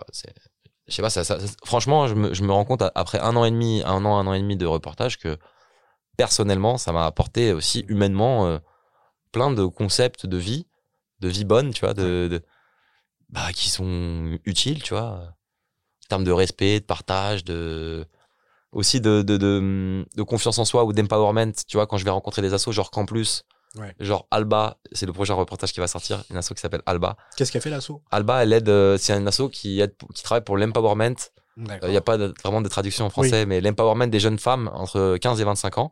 En gros, c'est un programme euh, pendant une semaine c'est des ateliers en fait pour les femmes, pour que les femmes puissent croire en leurs rêves, formuler leurs rêves, croire en elles, euh, briser le plafond de verre, créer aussi un réseau de, de Mm. solidarité entre femmes.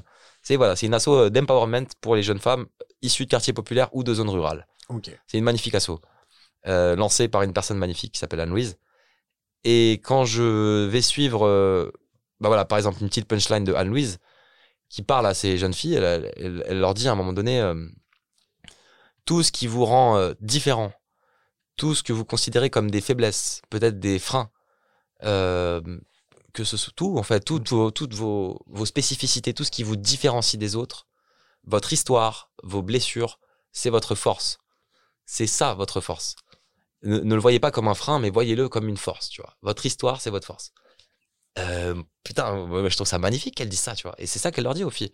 Et tu vois, il y a des filles qui, bah déjà le simple fait d'être une femme dans notre Ouais. société, bah tu vois, tu peux te dire euh, j'ai des obstacles. Il y a des filles qui portent le voile, il y a des Ouais. filles qui sont euh, d'origine, euh, tu vois, qui sont noires ou arabes Ouais. et qui et qui clairement, euh, bah voilà, sont racisées. De, de certaines choses. Euh, mais c'est pas que ça, ça peut être physiquement, tu vois, je sais pas, t'es en surpoids ou t'as un handicap ou ou même Manque de confiance en soi, tout simplement. ouais ou t'es timide ou, Ouais. ou- en fait ou alors euh, tes parents sont séparés ou t'as Mm. perdu ton, t'as perdu ton cousin ou Ouais. tout en fait t'as divorcé enfin en fait toute ton histoire tes spécificités et ce qui te différencie des autres et ben en fait c'est ta force. Et il faut capitaliser capitaliser capitaliser dessus. J'aime pas ce mot là capital. Je bute dessus. Euh, il faut Compter dessus. il faut compter. On préfère compter. Voilà, il ah, faut il faut compter dessus et pour euh, en faire euh, en faire tes forces Mm. tu vois et et voilà quand, quand j'entends ça donc ça c'est un conseil que Anne-Louise donne à ces, à, ces jeunes de Alba. Bah moi je le- je l'entends et je le prends pour moi aussi tu vois. Et en fait à chaque fois je mais du coup, tu... bah je me nourris aussi de tout ce que je filme tu vois. Donc euh, lourd tu vois franchement. Ouais, donc j'ai de la chance. Derrière la caméra, t'es là, mais oui. ouais et puis, sur- et puis surtout au montage au montage je suis là devant mon ordi et puis je redécouvre toutes ces punchlines tous Mm. ces tous ces trucs et, je me nourris de tout ça tu vois Des fois, il y a des choses que t'as pas sur lesquelles t'as t'as pas forcément bloqué sur le moment. Ouais. Et après, au montage, tu revois, tu fais, Ouais. ah ouais, putain. Ouais. Ouais, et ça aussi, euh, des fois, euh, des fois tu filmes, il y a quelqu'un qui parle, Mm. toi t'es concentré sur euh, ton, cadre. sur ton exposition, sur ton cadre, ou sur, sur- tu, tu, tu écoutes même pas ce qu'elle dit. À un moment donné, tu coupes l'enregistrement, et au montage, tu te rends compte que t'as coupé avant la, juste avant la fin, j'ai eu une bête de phrase, tu vois. Et donc ça, ça apprend que effectivement, il faut faire tout en même temps. Quand tu, quand t'es en reportage, ça- demande une concentration Ah, où de tu fou. dois écouter, filmer, pas déranger les autres, tac, penser à tout, le son, l'image. Donc c'est un truc, Mm. euh, faut être concentré. Et là, c'est l'expérience qui fait que maintenant, bah je, je, je, je continue à enregistrer. En fait, je, je, fais des longues prises. Donc ça prendra plus de temps au dérush, mais au moins j'aurai des, j'aurai des de punchlines. matière. Ouais, j'aurai de la matière. Ok, ok. Euh, je voulais parler aussi un peu de.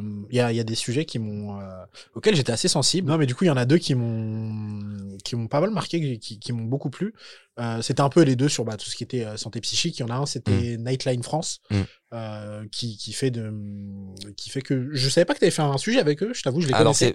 c'est, petite nuance, c'est pas moi qui l'ai fait. Ah. C'est Alexandra, une collègue, une, une collègue qui s'est engagée bénévolement pour Périph, D'accord. une journaliste en plus très forte, qui a fait euh, le sujet sur Nightline France, qui a fait aussi un sujet sur Petit frère des pauvres avec les personnes âgées, et qui a fait le sujet dont on parlait tout à l'heure à Marseille sur euh, Parole d'enfant et donc, donc pour rendre à Alexandra ce qui Ah. est à Alexandra.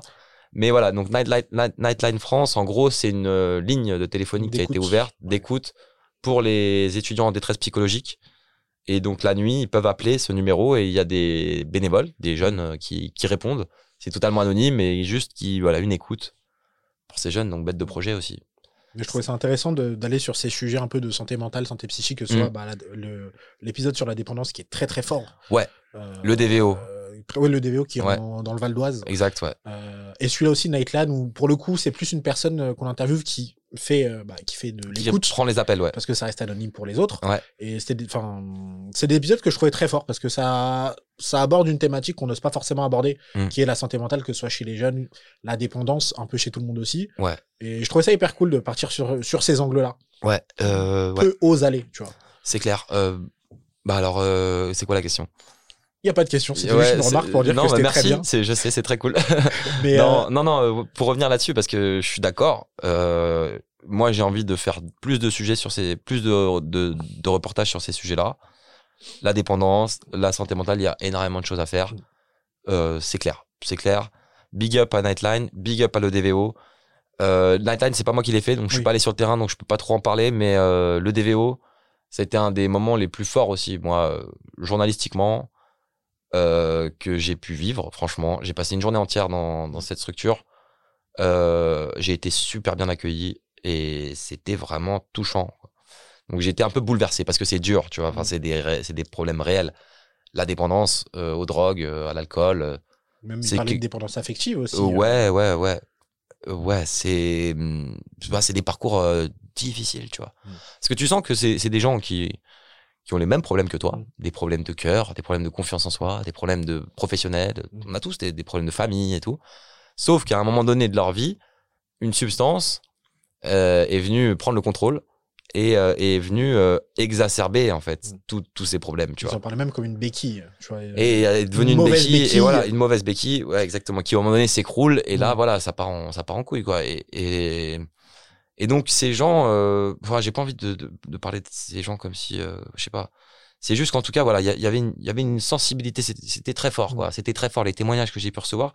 Une honnêteté aussi parce que dans leur parcours de soins euh, il y a ce côté on, on, on les invite à à être transparent à être euh, authentique et à, à s'exprimer en fait exprimer leurs émotions. Parce que quand tu quand tu consommes, en gros, en gros l'idée c'est ça, c'est quand tu consommes, c'est que tu mets tes émotions sous le tapis. Que ce soit la joie, tu, tu fumes un joint, tu bois un coup euh, parce que t'es joyeux, la tristesse, pareil. Et en fait, tu- en fait, la drogue, elle va, elle va euh, anesthésier les émotions et au final, tu vas, tu vas plus rien ressentir quoi. Et donc après, quand elles, quand elles explosent, bah ça devient incontrôlable. Et donc c'est ça, c'est le, le parcours de l'EDVO, c'est euh, se reconnaître et, et gérer et, accueillir ses émotions. Et putain, j'ai appris des choses aussi sur là. Ouais. Mais j'aimais beaucoup aussi parce que sur la santé mentale, souvent, il y aura du stigmate ou autre chose. Et là, on voit que c'est des gens comme nous. Tu vois, que Bien sûr. c'est des gens comme nous. Enfin, il n'y a pas de. Bah, c'est des gens comme nous qui, à un moment donné, ont un, eu un problème avec une ça. substance. Une ou plusieurs substances. c'est des gens Évidemment. entre guillemets, de- que Oh. tu pourrais croiser dans la rue, Ah, c'est travaillent, qui. Ouais, c'est clair. Ouais, et puis de toute façon, euh, bah, rien que si on parle de l'alcool, enfin, l'alcool, il est Mm. omniprésent. Donc oui, dans la rue, on croise beaucoup d'alcooliques, enfin, ou de gens malades d'alcoolisme. Enfin, oui, c'est omniprésent, ça c'est clair. Et puis tu vois, euh, oui, c'est pas, c'est pas des drogues, enfin, c'est pas Oui. juste, si, c'est peut-être, enfin, le mot drogué, il est, il est, il est pas du tout euh, bien. il est péjoratif. hein. Il est péjoratif, ouais, euh, il me plaît pas du tout, mais c'est pas juste des addicts ou des dépendants. Mm. C'est des personnes. Mais ça, mais ça, et d'ailleurs, je tiens, je tiens à le dire que c'est valable pour euh, tout le monde. C'est-à-dire que quand, euh, quand tu vois un sans-abri, bon, alors toi, avec, enfin, toi ou les gens, nous, avec notre regard, on va dire, bah voilà, lui, c'est un sans-abri. Mais est-ce que, et on va le catégoriser, voilà, mec, clochard, à la rue, machin. Est-ce qu'on va, est- ou une prostituée, Mm. une travailleuse du sexe, ou euh, un mec en fauteuil roulant, ou tout ce que tu veux, un réfugié, tu vois, on va dire, lui, c'est un sans-papier. Ouais. Bah non, C'est pas que ça. avant d'être un sans-papier, c'est peut-être un père de famille, c'est peut-être un artiste, un musicien, un avocat, un mec euh, sympa, un mec timide. Mm. C'est une personne, tu vois. C'est pas un dépendant ou un sans-papier, tu vois. Et, et donc, il y a tout un travail. Et donc, c'est ce que j'essaie de faire de ouf. Avec Orpérif, ça fait partie de mes combats. C'est, putain, c'est humaniser, enfin, montrer les humains qu'il y a derrière ces étiquettes qu'on a mis de sans-papier, sans-abri, dépendant, etc. Qui ne sont pas juste une étiquette finalement. Euh, ouais, Qui c'est sont ça. tellement plus. Il suffit, juste d'aller leur parler. Ou... J'avais reçu pour un, un, bah, un projet que je fais pour euh, cette structure euh, Mm. CPABC Smith une jeune femme de 22 ans qui fait des maraudes. Mm. Et en fait, elle me raconte que quand elle va en maraude et qu'elle parle aux personnes sans abri, Mm. Et ben, elle leur raconte leur vie. Et des fois, ils ont eu des vies de fous, il s'est passé plein de trucs. Bah ouais. Malheureusement, souvent des accidents à un moment, Bah ouais. et tout. Et elle se dit, mais en fait, euh, avant, je me rendais pas compte, mais c'est des gens lambda à qui il arrivait un accident de vie à un moment, À fond. mais qui ont tellement à nous apprendre et à qui on. Mm. Et en fait, on les calcule pas la plupart du temps. C'est clair. Euh, bah ouais, eh bah, c'est clair. Et en parlant de maraude, euh, un des premiers reportages que j'ai fait avec Corpérif, un- avec l'asso qui s'appelle Un sourire pour les plus démunis, magnifique association, basée dans le 7-7, euh, vraiment euh, respect, big up à eux. Euh, ça a été un reportage très fort aussi. Et là, je demande au, gérant, au président de l'asso, je lui demande alors, vous distribuez des sandwichs, vous distribuez de la bouffe et de la nourriture aux, sans-abri, mais est-ce que eux, ils vous apportent pas quelque chose? Est-ce qu'il n'y a pas un échange? Et il me dit, bah si, eux, ils nous amènent, ils nous amènent une vision de la vie que nous on n'a pas, tu vois? Des aussi des, valeurs, des valeurs humaines, de partage, de, tu vois. Il, a dit quoi? Il dit, eux, euh, euh, ils ont de la joie quand tout est triste et de la chaleur quand il fait froid, un truc comme ça, tu vois. Et La phrase incroyable. ouais, tu vois, la punchline que j'ai Ah, utilisée, tu vois, je l'ai dans le montage, je me suis régalé, tu vois. Bah oui. mais c'est c'est fort, tu vois, de dire ça. Et donc, euh, donc ouais, Ok, ok. Il me reste, je crois qu'on va finir bientôt. yes. Euh, il me reste juste une dernière question que, que je voulais te poser, que je pose à tout le monde. Ouais. Et qui est, euh, je pense que tu l'as en tête en plus, mais qui est, euh, est-ce que tu as un moment euh, dans ton parcours, que ce soit hors périph avant, qui a un moment qui te paraissait anodin, ça peut être une rencontre, ça peut être juste un coup de fil, ça peut être vraiment un petit... Mm. Sur le moment, tu t'es dit non, mais ça, c'est pas grand-chose, et au final, qui a, qui a changé beaucoup de choses dans ta vie? J'ai pas, j'ai pas ce moment fondateur comme ça, mais je peux te Mm. parler d'un moment quand même fort euh, qui, qui peut-être euh, répondra à ta question. Euh, bon, dans moi, je, je, je fais un beau métier, je kiffe, je Ouais. kiffe euh, ce que je fais, mais ça m'arrive souvent d'avoir aussi des moments de doute et des moments où je sais pas pourquoi je le fais, tu vois, des moments de, de perte un peu. Mm. Et, euh, et j'en ai eu, euh, voilà, ça m'arrive, tu vois, des hauts et des bas. Et à un moment donné, j'étais un peu dans le bas. Vraiment, j'avais pas trop envie de voir personne. J'étais chez moi, flemme, euh, plus envie de rien faire, plus envie de bosser, plus envie de voilà. Et donc, euh, et à un moment, il y a Zara qui me propose de venir voir un, film, un court métrage à Aulnay-sous-Bois. Elle m'invite, elle me dit viens, euh, il y a une projection et tout, viens. Et, euh, et moi, vraiment, euh, j'avais la flemme en fait de, comme, je- te dis, de faire quoi que ce soit, de sociabiliser, de voir des gens et tout. Mais je me suis dit allez vas-y, euh, j'ai rien à perdre, c'est bon, j'ai rien à faire ce soir, j'y vais, je vais, je vais à Aulnay et tout. Donc je vais à Aulnay et tac, le film commence. Donc un bon, un film, un bon film de Steve. Tiens, je, je sais plus. euh, Je, je vais pas le big up parce que je, je sais plus comment. je, je connais plus son nom de famille. Enfin bref, Steve qui a joué dans Les Misérables, un grand, un grand monsieur de Aulnay-sous-Bois qui est dans le monde du cinéma, qui essaie de faire tourner d'ailleurs, qui essaie de, de faire, euh, de faire partager sa passion euh, aux jeunes d'Aulnay. Et euh, je vais voir ce film et je vois un engouement pour euh, cette action d'Aulnay-sous-Bois. Du coup, Aulnay pour Aulnay, tu vois, il y avait un engouement dans, dans cette ville en fait incroyable, dans cette salle de cinéma. Tout, t'avais l'impression que toute la ville était réunie Oui. et les gens, tout le monde se connaissait. Il y avait une ambiance de ouf, tu vois. Et tout le monde s'était déplacé pour aller voir le film parce que c'était un enfant d'Aulnay qui avait fait le film et tout. Et du coup, je, je, je constate ça. Je me dis, waouh, c'est quand même incroyable et tout. En vrai, euh, c'est bien gentil les réseaux sociaux, mais faut aller plus loin que les réseaux sociaux. Tu vois, je, je commence à réfléchir. Je me dis, mais c'est vrai que les salles de cinéma et tout, c'est quand même ouf. Si t'arrives à avoir des contacts, si t'arrives à, à faire de la com pour euh, que les gens viennent voir ton film, euh, c'est quand même ouf. Et en fait, je suis reparti, je suis reparti de ce moment avec en tête, bah vas-y, moi aussi je vais faire mon film. Et moi aussi, et vas-y, en fait, là je suis en train de me noyer. Et même si mon film, ça prend, de- ça prend deux ou trois ans à se faire, c'est pas grave, je le ferai. Et en gros, je suis reparti reboosté de ouf, de ouf de, ce, de cette histoire. Alors que j'avais juste, euh, j'étais juste allé voir un court métrage, mais le fait de voir toute cette énergie, ça m'a, ça m'a permis juste de, de, de voir un peu plus loin que, que le bout de mon nez de mes problèmes, de me dire bon bah oui, euh, en ce moment c'est pas la grande forme, mais vas-y, un nouveau challenge. ce sera peut-être pas tout de suite dans l'immédiat parce que j'ai des choses à faire, Mm. mais euh, je le ferai ce film et la vie est belle, tu vois. Donc C'est une question que je voulais te poser aussi. C'est, je pense que tu as pensé à déjà faire du format long.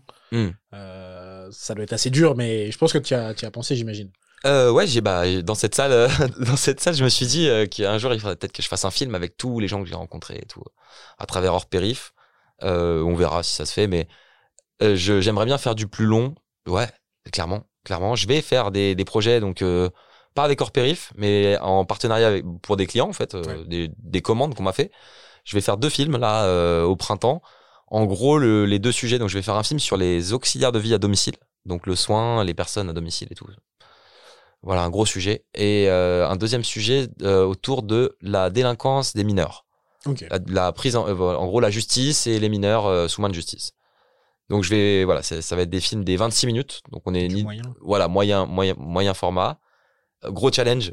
Gros, Ouais. gros challenge. J'ai jamais fait ça, moi. Le même, le même Ouais, moi, le- moi, je fais des 4 minutes, tu vois. Bon, j'ai fait des 10 minutes, mais c'est rare. Là, c'est 26, quoi. C'est pas le même rythme, en plus, C'est saut dans le grand bain, euh, je te jure, mais gros challenge, mais ça va faire plaisir. Franchement, je, suis- je suis chaud. Et puis, est-ce que, ouais, je, franchement, je crois que, ouais, j'ai- j'aimerais bien un jour, ouais, faire euh, une heure et demie de film, puis qui sait, euh, qui sait peut-être un jour de la fiction, mettre en scène, je sais pas. Franchement, je sais pas. Puis, si ça se trouve, un jour, je vais aussi arrêter la vidéo. hein. un jour, j'ai Un jour, ça va te saouler. non, euh, peut-être que je, franchement, peut-être qu'un jour je me mettrai à la radio Hmm. parce que parce que je trouve que la radio c'est magique déjà. Quand tu dis radio, c'est live. La radio, le podcast, euh, en tout cas le son, le son. euh, Moi, moi avant, avant d'être passionné d'image, moi je suis passionné de musique déjà. Et le son, voilà, c'est quelque chose que je respecte de ouf, tu vois. Le bon son. Et ouais, et puis je trouve que parfois l'image, euh, c'est un peu déjà, tu sais, on est tout le temps sur nos écrans et tout, c'est un peu Mm. parasite, ça, ça bouffe un peu le, le cerveau, un, un peu toutes ces images, on est bombardé. Alors que je trouve ça plus sain d'écouter du son, des gens qui parlent, sans, sans devoir être, euh, être Actif, euh, parasité euh, au niveau visuel, tu vois. Mm. Donc le, le, le son pousse plus à la, à la réflexion. C'est comme la lecture aussi. Il y a, voilà, la lecture pousse plus à la réflexion.